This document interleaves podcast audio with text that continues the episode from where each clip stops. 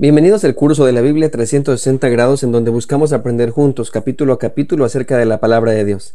Cada semana de lunes a viernes compartiremos contigo toda la información alrededor de ese capítulo como mapas, investigaciones, doctrina, reflexiones, datos, preguntas, retas y discipulado.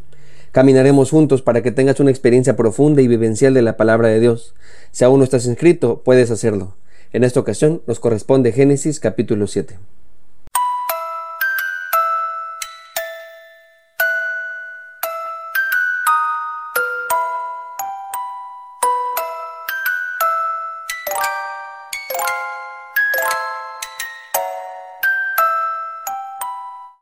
En este capítulo vamos a notar algunas referencias al relato anterior, el plan de Dios de salvación, que Noé es justo, que obedeció como el Señor le había dicho, una vez más se menciona a su familia y se le recuerda la instrucción de ingresar a los animales, dos de cada especie, pero ahora más a detalle. Esta repetición de sucesos es muy característico en el libro de Génesis. Ya lo vimos en el relato de la creación en Génesis capítulo 1 y luego en el capítulo 2. Y ahora lo notamos en este capítulo con el anterior. Esta manera de narrar los eventos nos ayuda a comprender mejor cuál es la intención del autor. Se nota un muy marcado énfasis en la soberanía divina juntamente con la gracia de Dios. Toda esta catástrofe que está a punto de suceder no es un evento al azar. Hay todo un plan detrás que es orquestado por el Creador. Su intención es salvar a la humanidad.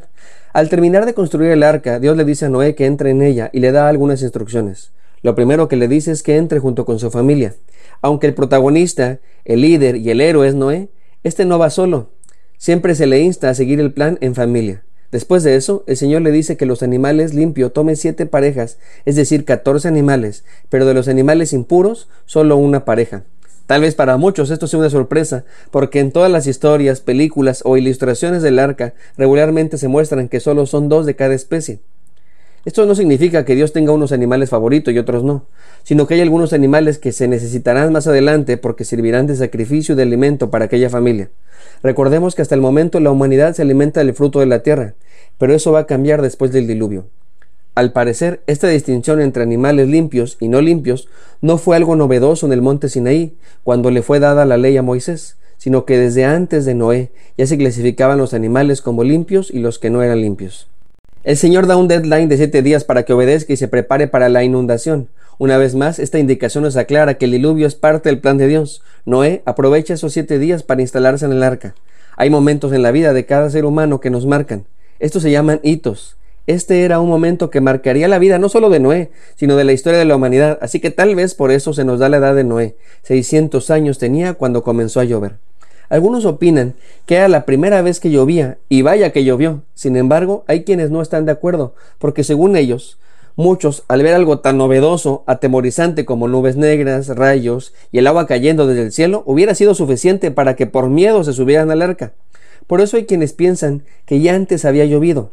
Según esta teoría, para la humanidad en esa época ver llover no era algo extraño, al contrario, era lo normal. Por eso no le creen a Noé que va a haber un diluvio universal. Sin importar cómo haya sucedido exactamente, está muy claro que nadie más que la familia de Noé van a subir al arca. A los siete días exactamente comenzó a llover, el día 17 del mes segundo. Ahora bien, no fue en febrero. Los judíos tienen otra manera de contabilizar el calendario.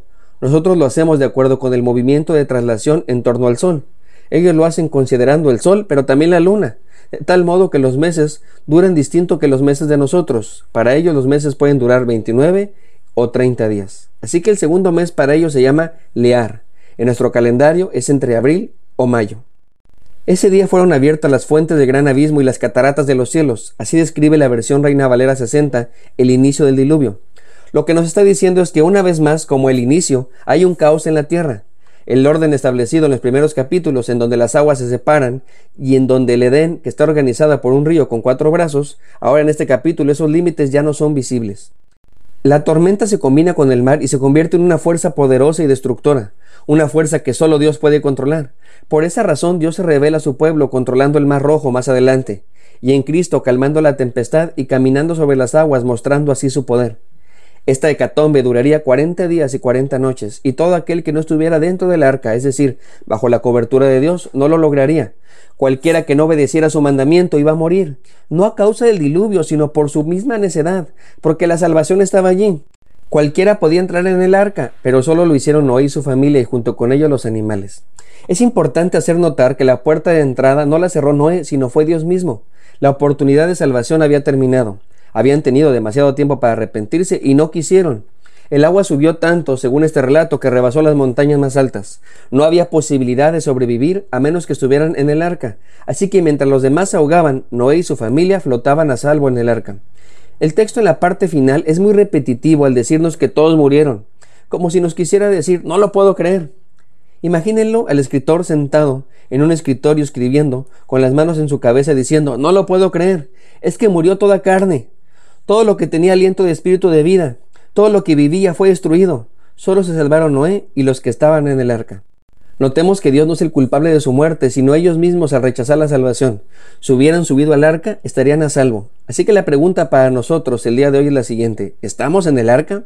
Para ser más claro, les comparto lo que enseñó Jesús. Mas como en los días de Noé, así será la venida del Hijo del Hombre. Porque como en los días antes del diluvio estaban comiendo y bebiendo, casándose y dando en casamiento, hasta el día en que Noé entró al arca, y no entendieron hasta que vino el diluvio y se los llevó a todos. Así será también la venida del Hijo del Hombre. Esto lo puede encontrar en Mateo capítulo 24, versículos 37 al 39. Así que vuelvo a preguntar, ¿estamos en el arca? ¿Hemos entendido y creído en Cristo? Si no lo has hecho, por favor hazlo.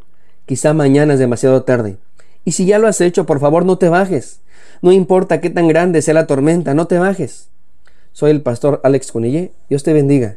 Que tengas un lindo día. Si Dios nos da permiso, nos vemos en el siguiente capítulo.